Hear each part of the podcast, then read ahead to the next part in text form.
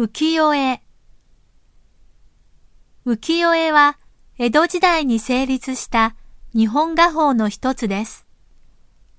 浮世とは俗世間のことで生活を主題とした美術様式です。主に版画ですが、肉筆画もあります。たまたま輸出製品の包装紙に使われていた浮世絵に西洋画家が注目したことから、ヨーロッパでも知られるようになりました。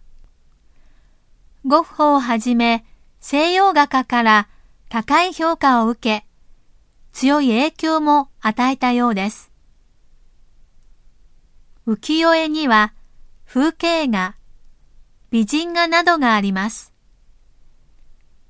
美人画を見ると、当時の美人の基準は、現代と大きくかけ離れていることがわかります。